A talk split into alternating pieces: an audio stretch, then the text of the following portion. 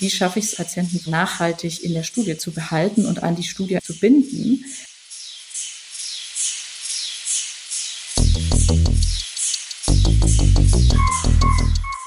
Unser Ziel ist, jedem Patienten eine bessere Therapiechance auch zu geben.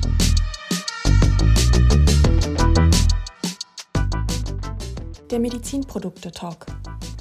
Ein Podcast mit Claudia Daniel und Jörg Bruckmann.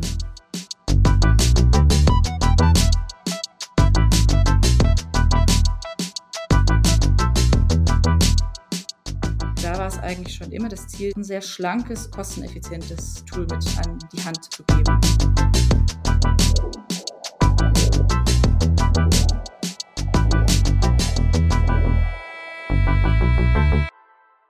Hallo Claudia. Hallo Jörg, wie geht's? Ich kann nicht genug klagen. Also wir sind, ach ne, die benannte Stelle. Mm. Die benannte Stelle drücken. Und Sie vielleicht der Wechsel? Die Zeit läuft gegen uns. uns. Unser Zertifikat läuft dieses Jahr aus und wir, wir müssen dieses Jahr irgendwie die, die Zertifizierung hinkriegen. Und mitten im Prozess die, die benannte Stelle zu wechseln, halte ich jetzt nicht unbedingt für hm. die schlauste. Ja. Ich brauche mal irgendwie was, wo man, wo man ein bisschen woanders hingucken kann. Wir befassen uns zum Beispiel nicht mit klinischen Studien und sowas. Haben wir alles komplett ausgelagert, kenne ich mich nicht mit aus. Aber ich glaube, du hast da jemanden in petto, oder? Ja, es ist schon echt interessant. Klinische Studien sind nochmal so eine ganz andere Welt, ganz andere Regularien und ganz andere Anforderungen. Unsagbar komplex, was man alles berücksichtigen muss, was man alles vorbereiten muss. Das ist ein Riesenwulst. Also wenn man gedacht hat, man hat sich mit Medizinprodukte, Regularien beschäftigt, dann ist man echt abgehärtet und hat einiges schon erlebt. Aber wenn man eine klinische Studie anfängt, dann erlebt man nochmal ganz, ganz, ganz, ganz andere Sachen. Das ist wirklich erstaunlich. Aber was halt ganz wichtig ist, natürlich ist das Thema halt, wie nimmt man die Daten auf? Ob man ein elektronisches System hat oder ob man es papierbasiert macht, muss man ja immer ein bisschen abwägen, wie groß die Studie ist, wie viele Patienten da drin sind. Hm. Und da der Trend dazu geht, alles digital abzubilden, haben wir uns heute den Gast eingeladen, die die absolute Expertin daran ist. Wir haben heute nämlich zu Gast Amelie Fink von Climedo. Aber Amelie, stell dich doch selber vor. Hallo zusammen, hallo Jörg, hallo Claudia. Vielen, vielen lieben Dank für die Einladung. Mein Name ist Amelie Fink, ich bin Account Executive bei der Firma Climedo und berate unsere Neu- und Bestandskunden zur digitalen Datenerfassung, in der Regel im Rahmen von klinischen Studien und über die Plattform und über die unterschiedlichen Anforderungen, die sie für die verschiedenen Studien dann auch erfüllen kann. Jetzt musst du erzählen, also Climedo kennt, glaube ich, jeder, der irgendwie mit Medizintechnik irgendwas tut, weil ihr doch sehr aktiv seid. Aber erzähl trotzdem kurz, was macht Climedo? Ja, sehr, sehr gerne. Limedo ist eine Münchner Softwarefirma. Wir sind mittlerweile schon über 60 Mitarbeiter. In zwei Wochen feiern wir sogar auch unser sechsjähriges Bestehen. Es sind also sehr, sehr stark gewachsen in den letzten Jahren. Ein tolles Thema, das wir verfolgen, weil wir haben nämlich eine Plattform zur elektronischen Datenerhebung entwickelt, ein sogenanntes EDC-System, heißt Electronic Data Capture. Die Plattform, dieses EDC-System kommt wie schon gesagt, vor allem im Rahmen von klinischen Studien zum Einsatz, vor allem im Post-Market-Bereich, also Nachzulassung. Unsere Kunden kommen tatsächlich aus sehr unterschiedlichen Bereichen. Heute geht es ja vor allem um das Thema Medizintechnik. Das bilden wir sehr, sehr viel ab, inklusive auch In-vitro-Diagnostikherstellern. Wir kommen aber auch zum Einsatz bei DIGA-Herstellern, also digitalen Gesundheitsanwendungen oder vielleicht auch bekannt als App auf Rezept sind aber auch im Pharmamarkt tätig. CAOs sind unsere Kunden, Akademia und vielleicht so abschließend der wohl größte und bekannteste Kunde von uns ist das Bundesministerium für Gesundheit. Wie nutzen denn die Gesundheitsämter eure Lösungen? Wir ähm, hatten im Rahmen der, der Covid-Pandemie jetzt ähm, die Chance, und auch die Gesundheitsämter hatten die Chance, uns einzusetzen, und zwar im Rahmen von der Symptom- ähm, Nachverfolgung von Corona oder beziehungsweise Covid-Patienten ist auch eher äh, spontan, sage ich jetzt mal, entstanden. Wir waren hier natürlich auch betroffen und es kam raus, dass von einem Mitarbeiter die Mutter Corona hat und äh, eben täglich vom Gesundheitsamt angerufen wird Und dann ist uns aufgefallen, hey, wir haben ja genau so ein Diary, so ein Tagebuch verwenden wir ja schon im Rahmen von klinischen Studien und sind dann tatsächlich äh, einfach rausgegangen an die an die Gesundheitsämter und dann entsprechend auch an das Bundesministerium und haben gesagt, hey, halt mal, wir haben hier eine Lösung, wir können euch doch tatsächlich unterstützen. Warum müsst ihr das händisch wirklich irgendwie eintragen, wenn wir das nicht an den Patienten beziehungsweise an die betroffene Person auslagern können? Und so entstand es, dass die Gesundheitsämter in Deutschland unsere Plattform eingesetzt haben und auch mit ihren eigenen Systemen vernetzt oder ne, technisch verbunden haben, Schnittstellen hergestellt haben und wir dann quasi per SMS einen Link versenden, über den Patienten dann äh, in einem Tagebuch einfach ihre Symptome eintragen können. Und das landet dann natürlich automatisch bei den Gesundheitsämtern, ohne dass sie dazu äh, zusätzlich Arbeit investieren müssen. Cool. Absolut. Also äh, eine, eine kleine Zweckentfremdung, aber mittlerweile ein sehr, sehr großer Bestandteil unserer, unserer Firma und auch was, was wir ähm, weiter vergrößern. Wie bist du denn zu Climedo gekommen? Eher durch Zufall. Ich hatte zuvor gar nicht so viele Überschneidungen mit der Medizintechnik zum Beispiel direkt oder auch mit den klinischen Studien, sondern ich hatte nach einer Anstellung gesucht in dem Health Tech Bereich beziehungsweise E-Health Bereich und bin dann auf Climedo gestoßen und fand natürlich einerseits die Firma auf persönlicher Ebene super spannend, Andererseits fand ich es natürlich wahnsinnig spannend, was wir für einen Purpose eigentlich auch verfolgen und was wir bezwecken wollen. Das heißt, unser Ziel ist, jedem Patienten eine bessere Therapiechance auch zu geben und natürlich auch gleichzeitig die Studienbeteiligten, also oft ja dann das Studienpersonal einfach zu entlasten und auch angemessenen technischen Standard dann eben zu unterstützen. Wie ist es denn? Ihr seid ja nun in verschiedenen Industriezweigen unterwegs, ob es jetzt Pharma ist oder eben der öffentliche Sektor oder Medizintechnik. Kannst du kurz beschreiben, was du aus deiner Perspektive, was so die Unterschiede sind? Mhm. Tatsächlich gibt es nämlich auch sehr große Unterschiede. Ähm, das heißt, unser System wurde auch entwickelt in sehr enger Absprache und Kooperation mit Ärzten und Investigatoren der Charité Berlin. Da war es eigentlich schon immer das Ziel, sehr flexibel und sehr nutzerfreundlich auf die verschiedenen Beteiligten einzugehen und natürlich auch ein sehr schlankes, kosteneffizientes Tool mit an die Hand zu geben. Äh, wir sind dann dadurch relativ schnell auch in den Medizintechnikbereich gekommen, durch das das natürlich jetzt äh, im Rahmen der EU-MDR auch viele Medizinproduktehersteller äh, anders als vielleicht zuvor oder in einem ähm, erweiterten Maße jetzt auch klinische Studien durchführen müssen, suchen die natürlich auch eine Lösung, die recht schlank ist und, und nicht so komplex, ja, nicht so eine, ich sag mal, eierlegende Wollmilchsau, und sehen uns jetzt mittlerweile eigentlich so als der Digitalpartner von Sponsoren im Medizintechnikbereich beziehungsweise Pharmabereich, aber auch CAOs. Das heißt, es gibt einfach sehr unterschiedliche Anforderungen. In der Pharmabranche muss es wahnsinnig schnell gehen. Da geht es viel um das Thema Market Access. Also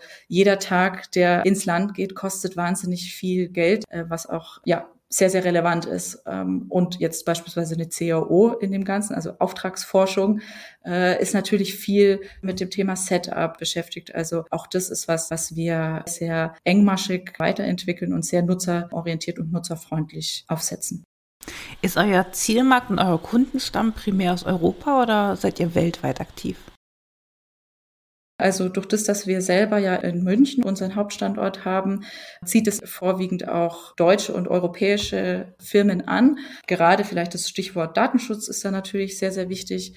Heißt, wir haben dann einerseits die allerhöchsten Standards erfüllt. Da vielleicht nochmal der Hint ne, mit dem Bundesministerium für Gesundheit. Das ist natürlich, was so den, den Datenschutz angeht, äh, für uns natürlich jetzt, sage ich mal, der, der Ritterschlag des, des deutschen Datenschutzes. Und das ist natürlich auch vielen Kunden sehr wichtig. Ähm, heißt vorwiegend äh, die Studien selbst, die wir durchführen, beziehungsweise die Datenerhebung ist natürlich international und auch global möglich.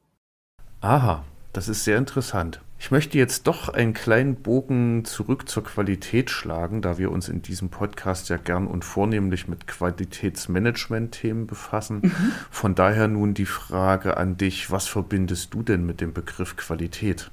Tatsächlich sehr, sehr viele verschiedene Themen. Also Qualität kann in unserem Fall natürlich sowas heißen wie Datenqualität.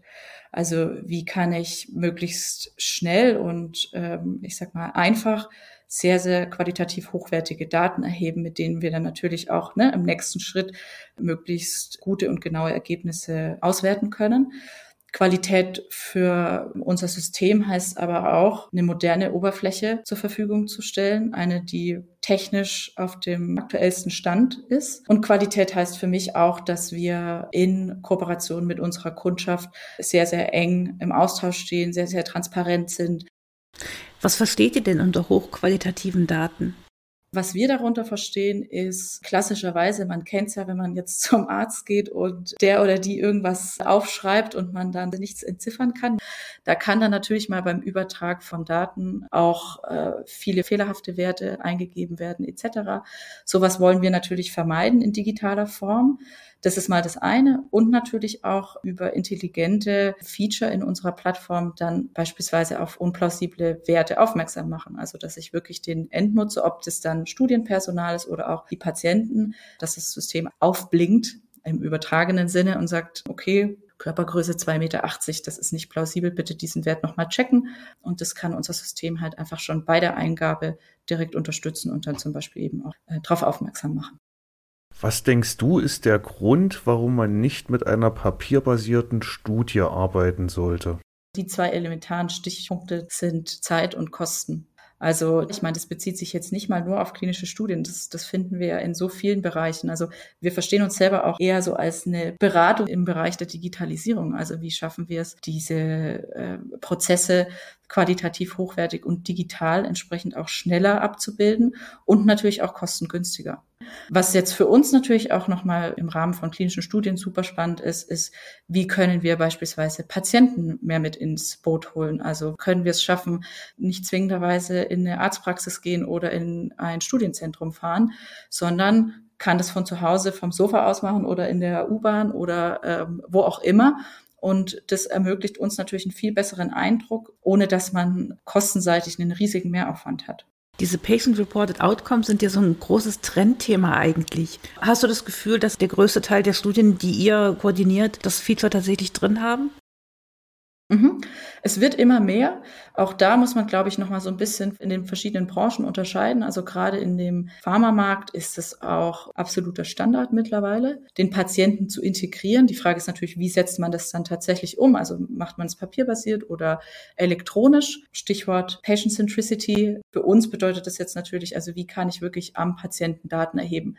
Im Übrigen ist es natürlich nicht nur ein Fragebogen, der verschickt wird, sondern das kann natürlich auch sowas sein wie Sensoren, ja, also objektive Datenerhebung. Das könnte jetzt auch sein, dass ich sage, okay, gut, man setzt ein Wearable ein, um innerhalb dieser klinischen Studie noch ein viel größeres und breiteres Bild davon zu bekommen, wie sich die Werte eines Patienten durch den Einsatz eines Produkts oder Arzneimittels etc. verändern. Jetzt gibt es ja noch ein zweites Buzzword, was jetzt immer in aller Munde ist zum Thema Studien, das sind die Dezentralisierung von klinischen Studien. Wie ist da deine Erfahrung damit? Kommt es immer mehr oder ist es noch im Aufbau? Das ist auch ein super spannendes Thema. Der Begriff da ist ja so DCT, Decentralized Clinical Trial. Oder für mich persönlich ist es eigentlich eher, äh, sollte das eher für Digital Clinical Trial stehen. Wir haben jetzt die Erfahrung gemacht, also nicht nur wir als Climedo, sondern das ist auch was, was man stark im Markt sieht, dass jetzt im Rahmen der Covid-Pandemie natürlich auch viele Maßnahmen ergriffen wurden, sowohl technisch als auch natürlich regulatorisch, um digitalere Prozesse zu integrieren, um das Setting zu dezentralisieren. Was wir jetzt aber eher sehen, ist ein hybrides Setting. Jetzt rein technisch gesehen haben wir natürlich die Möglichkeit, die gesamte Studie auch dezentral und digital abzubilden. Allerdings gibt es einfach Studiensettings, in denen es Sinn macht, dass der Patient oder die Patientin ins Zentrum geht. Man kann jetzt, glaube ich, nicht sagen, Hauptsache so dezentral wie möglich und damit funktioniert es perfekt, sondern es ist schon wichtig, auch auf das entsprechende Studiendesign, auf die entsprechende Studie wirklich auch in einem ähm, sinnvollen Setting dann entsprechend zu reagieren. Wenn man gar keine Ahnung hat, würde man sich das eigentlich vorstellen, das ist im Prinzip wie so eine Excel-Liste, die er jedem Patienten schickt, ein Patient Diary ganz einfach aufgesetzt. So einfach ist es natürlich nicht. Was siehst du, was ist die Schwierigkeit aus eurer Perspektive? Warum gibt es so ein System nicht für 5 Euro? Ja, das hast du schon richtig gesagt. Es äh, ist eine gewisse Komplexität natürlich damit verbunden. Vielleicht würde ich tatsächlich hier einmal ganz kurz den Exkurs wagen, wie sowas funktioniert und wie sowas auch äh, im Studienprozess sozusagen integriert ist. Das gibt verschiedene Ansätze. Wir selbst fahren einen Ansatz, der nennt sich quasi Bring Your Own Device. Heißt, ein Patient oder eine Patientin bekommt per E-Mail oder per SMS einen Link zugeschickt. Das ist ein personalisierter Link. Und ich öffne jetzt einfach diesen Link und dann gelange ich auf eine webbasierte Oberfläche und kann dort in einem Fragebogen sozusagen meine Daten eingeben. Es soll natürlich für den Patienten oder die Patientin möglichst einfach und schnell gehen. Was wir halt machen können, ist zum Beispiel mit Abhängigkeiten arbeiten. Das heißt, ich muss wirklich auch nur das ausfüllen in so Fragebögen, was für mich relevant ist. Klingt auch jetzt vielleicht für Leute, die noch nie an einer Studie teilgenommen haben oder dazu gar nicht so, eine, so einen konkreten Bezug haben, klingt auch das erstmal trivial. Allerdings können so Fragebögen natürlich auch wahnsinnig lang sein. Das kann wahnsinnig zeitaufwendig sein.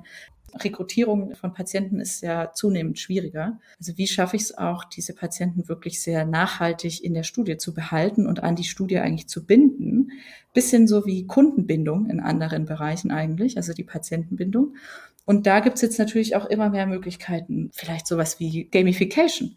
Also wie kann ich auch auf spielerische Art vielleicht Kinder, aber auch Erwachsene motivieren, teilzunehmen, eine gewisse Transparenz auch zu schaffen, Daten wieder zurückzuspielen an den Patienten. Das kommt natürlich, muss man hier im Sternchen sagen, immer auf das, auf das Studiensetting etc. an. Aber wie schaffen wir es, diesen Patienten oder die Patientin so komfortabel wie möglich und effizient und effektiv in der, in der Studie zu behalten und einzubinden. Ein großes Thema sind ja diese Real-World-Evidence-Daten. Für die Medizintechnik haben wir natürlich die Post-Market-Clinical Follow-up, mhm. die wir erfüllen müssen, was für die meisten Hersteller interessant ist. Siehst du da Parallelen zu diesem Real-World-Evidence, was wir im Arzneimittelwesen haben?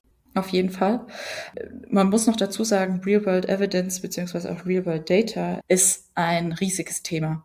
Also wie schaffe ich es wirklich aus der realen Welt ja Daten zu erheben? Und das passiert am Patienten ja viel. Alle Daten, die wir erheben, sind ja zum Patienten im Grunde genommen.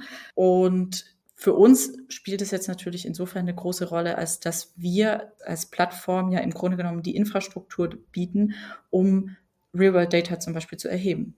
Also einerseits zu sagen, okay, wie können wir Daten erheben, aber natürlich auch ECRF, also Case Report Form vom Studienpersonal, den Einsatz von Wearables. Das ist sozusagen mal der Input. Aber dann auch im nächsten Schritt, wie schaffen wir es denn, diese Daten verfügbar und sichtbar zu machen? Ich glaube, für Leute, die jetzt nicht so viel mit klinischen Studien zu tun haben oder auch mit solchen Systemen nicht arbeiten, klingt das erstmal so, ja klar, warum würde man das auch nicht machen? Es gibt aber tatsächlich ähm, immer noch so viele alte Prozesse, wo das alles händisch in irgendwelchen Excel-Dateien äh, erstellt wird und äh, zwischenanalysiert wird.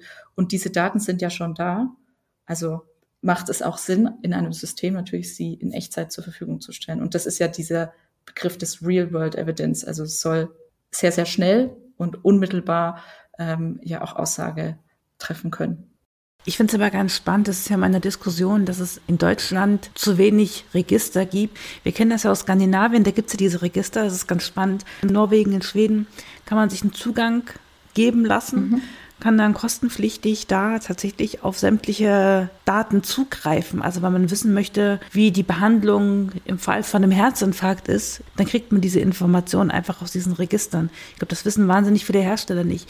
Und es wird so viel diskutiert in Deutschland, dass wir solche Register aufsetzen wollen. Ja, müssen wir, das macht doch total Sinn.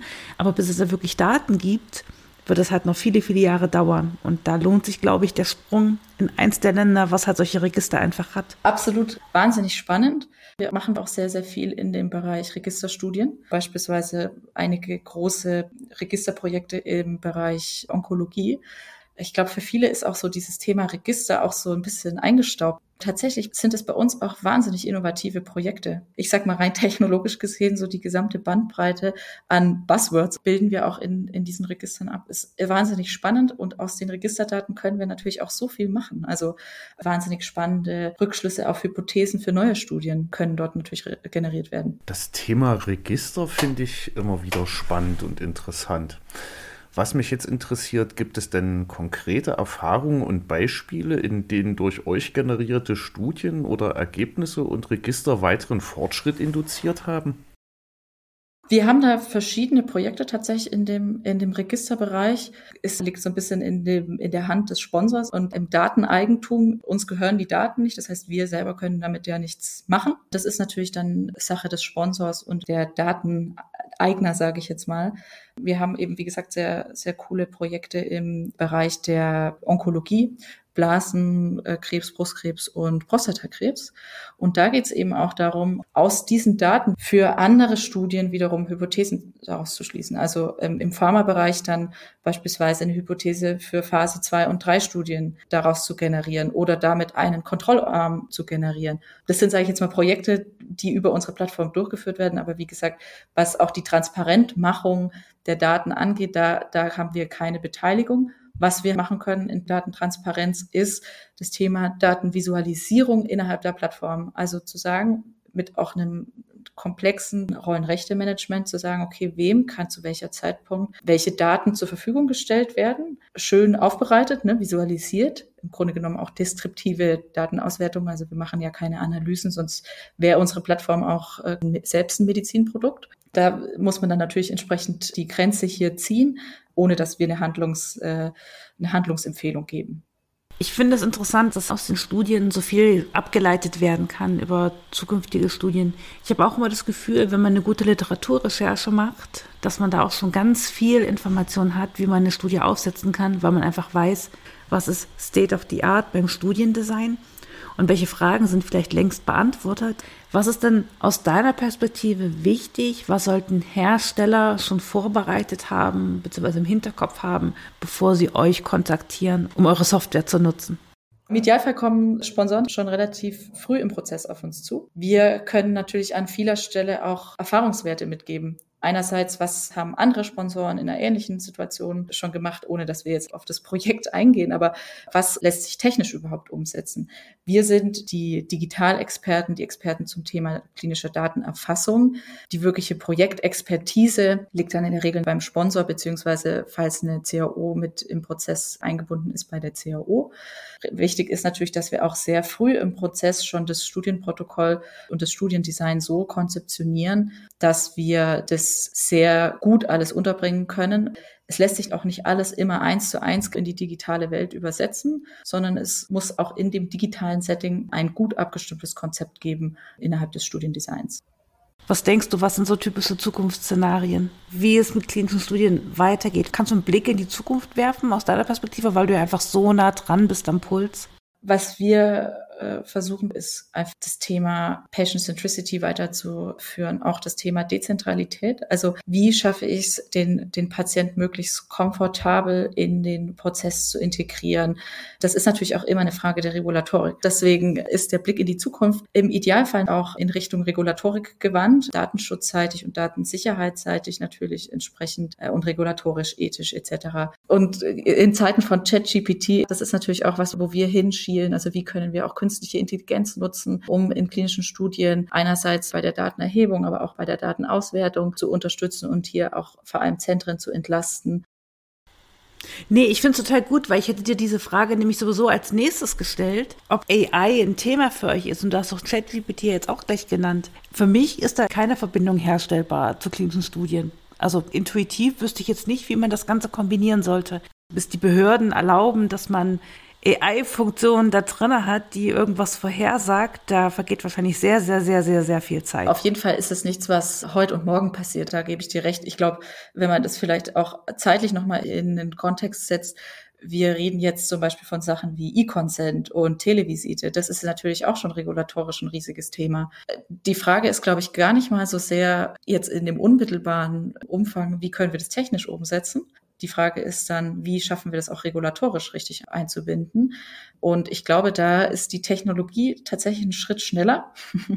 da werden wir relativ schnell Möglichkeiten und Wege finden. Also ich glaube, bei der künstlichen Intelligenz, das wird sicherlich äh, vor allem in, in, in, Richtung Datenauswertung gehen. Also wie kann ich schon relativ schnell ähm, Rückschlüsse und Zusammenhänge zwischen Daten erkennen? Ähm, wie kann auch ein, ein System lernen? Hätte man vor 20 Jahren gesagt, es gibt sowas wie eine Televisite und man kann online äh, mit Ärzten sprechen, dann hätte wahrscheinlich auch jeder gesagt, oh je, das kann ich mir ja gar nicht vorstellen. Wie soll das denn in, in Studien aussehen? Ich glaube, das ist ziemlich ähnlich. Ich glaube, in ein paar Jahren wird es äh, total trivial sein und man sollte das auch weniger als, als etwas sehen, was per se nur negativ ist. Klar, man muss, man muss das schon alles gut durchdenken. Das ist jetzt auch nicht so, nicht so trivial, aber man sollte es auf jeden Fall als Chance verstehen. Wie können wir am Ende des Tages ein besseres Produkt, ein besseres Treatment für den Patient oder die Patientin zur Verfügung stellen? Und das im Idealfall möglichst schnell, möglichst effizient. Ich blicke der Zukunft da tatsächlich sehr, sehr positiv entgegen.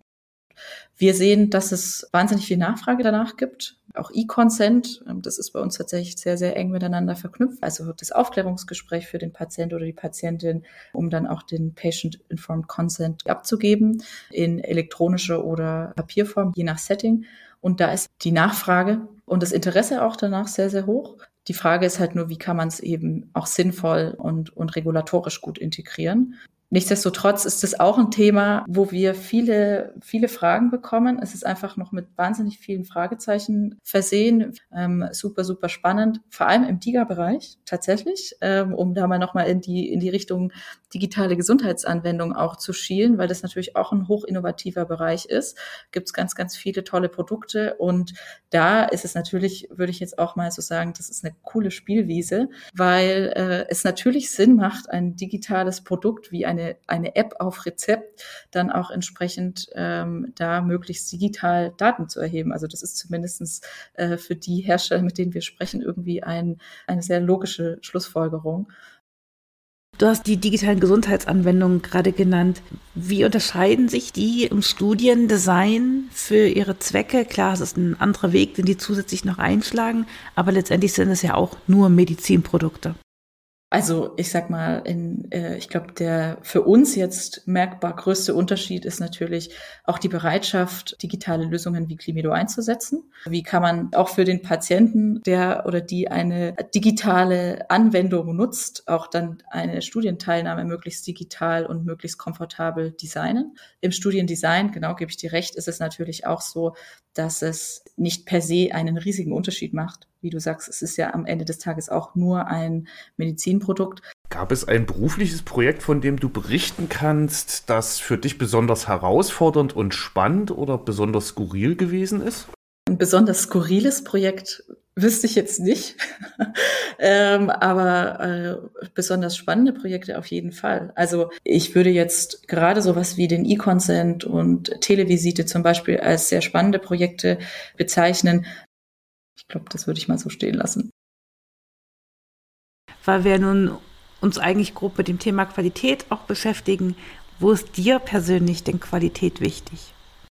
Für mich ist wichtig, äh, möglichst transparent zu machen, äh, was können wir Stand heute auch schon wirklich so umsetzen, was, was würden wir empfehlen, was macht Sinn, was ist ähm, vielleicht äh, eher schwierig umzusetzen. Was aber natürlich auch wahnsinnig wichtig ist, ist, wie ist das System selbst aufgebaut, wie ist es zu nutzen für einen Endanwender und natürlich das Thema Datensicherheit und Datenschutz. Und wo sind da für dich ganz persönlich die Punkte, mir ganz persönlich ist ein, ein Qualitätsthema wichtig, das vielleicht gar nicht immer als Qualität sofort, sondern als Geschmack bezeichnet wird, und zwar das Thema Design und Ästhetik. Äh, und auch da gibt es Qualitätsunterschiede, die ähm, nicht nur äh, sehr subjektiv sind. Wow, das ist eine großartige Antwort. Also den Turn von der Qualität zu Design und Ästhetik, den hatten wir in dieser Form auch noch nicht zur Sprache gebracht. Finde ich super, klasse. Sehr gut. Wir kommen jetzt zu unserem beliebten Spiel Entweder oder zum Abschluss. Du kriegst von uns jeweils zwei Begriffe genannt. Insgesamt sind es fünf Begriffspaare. Und du solltest dich entscheiden für einen von den beiden Begriffen. Am besten aus dem Bauch raus, ohne groß nachzudenken. Du darfst aber anschließend drüber nachdenken und vielleicht auch eine Begründung hinterher schieben. Dann fange ich mal an, einen rauszuhauen, wa? Okay. Klinische Studie oder RWE? RWE. Forschung oder Qualität? Hm, kann man das entweder oder machen? Das ist gut. Äh, Forschung. Klinische Bewertung oder klinische Studie? Klinische Studie. Fragebögen oder Datenmanagement? Fragebögen. Mhm, ist notiert. Dann habe ich jetzt die Ehre, dir die letzte Frage zu geben. Brezel oder Weißwurst? Uh, als Münchner äh, oder Münchner Unternehmen und damit Wahlmünchnerin zumindest. Aber ich nehme die Brezel. cool. Danke. Leider neigt sich der Vorrat in der Sanduhr schon wieder dem Ende zu. Vielen lieben Dank, Amelie, dass du dich unserer Tortur gestellt hast. Mir war es eine große Freude, mit dir zu sprechen und ich habe heute mal wieder eine ganze Menge gelernt. Mir glüht da förmlich der Kopf, da das ganze Thema mit den klinischen Studien für mich eigentlich ein dickes Buch mit vielen Fragezeichen ist und deswegen haben wir es ja auch ausgelagert. Das sind so alles Dinge, die waren bei mir persönlich wirklich ganz weit weg und jetzt liegen sie ein bisschen dichter dran. Dafür vielen Dank und auch vielen Dank für den Spaß, den es mir gemacht hat, Amelie. Es hat auch sehr, sehr viel Spaß gemacht. Vielen Dank auch nochmal für die Einladung und für die vielen Fragen, auch für die Entweder-Oder-Fragen. Schön, dass du da warst. Damit wir jetzt nicht mit Traditionen brechen, kommt jetzt mein letzter Satz. Ich mach dann jetzt mal aus. Idee, Konzeption und Hosting Claudia Daniel. Aufnahme, Hosting und Postproduction Jörg Brogmann. Freundlich unterstützt durch Lauren Wilgeroth und Schnoxy Music.